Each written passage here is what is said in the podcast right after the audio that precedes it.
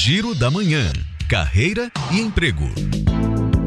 A UNEB abriu processo seletivo para professor substituto em Salvador. São 11 vagas e o prazo termina no dia 9 de maio no site da universidade.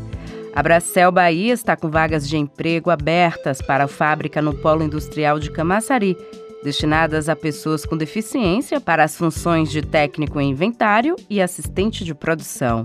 O prazo segue até esta sexta-feira no site bracel.com. Mecânico de refrigeração, caldeireiro, auxiliar de cozinha e confeiteiro são algumas das vagas disponíveis hoje no Cine Bahia.